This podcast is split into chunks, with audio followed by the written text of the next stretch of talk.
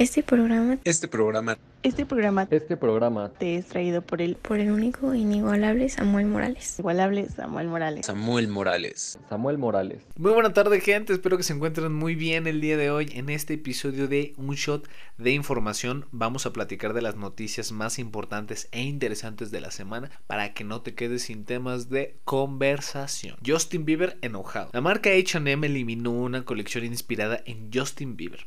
Después de que la catalogara como basura, aparentemente Justin aseguró que nunca había probado la colección que incluía tanto camisetas, suéteres, bolsos y accesorios para teléfono. Lo mencionó básicamente por Instagram, no estaba contento y no era algo aprobado ni por él o su equipo. Por otra parte, HM en respuesta comentó que habían seguido todos los procedimientos para realizar las prendas, pero hasta el día de hoy han retirado la línea. Emily en París ya llegó. Después de tanta espera, la tercera temporada de la serie se acaba de estrenar este 21 de diciembre. La historia se desarrolla durante un verano apasionante para Emily.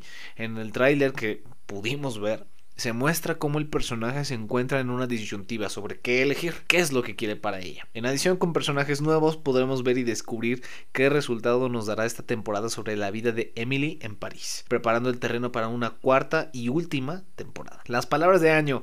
Como cada año nuestras expresiones que son parte de nuestro día a día aparecen o no de modo formal en el diccionario.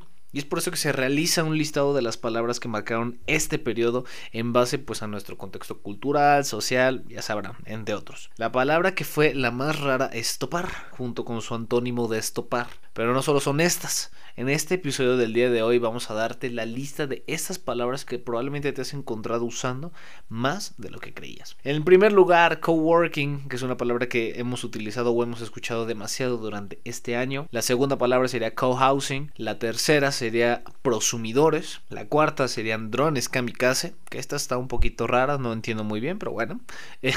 la quinta que es correderos humanitarios. Tampoco entiendo en qué contexto se podría utilizar esta palabra, pero bueno. Y la sexta que está los chavos, o sea, nosotros podemos eh, identificar fácilmente que es el ghosting. Sin duda alguna, yo estoy seguro de que una de estas palabras apareció en tu vocabulario más de una vez durante el año.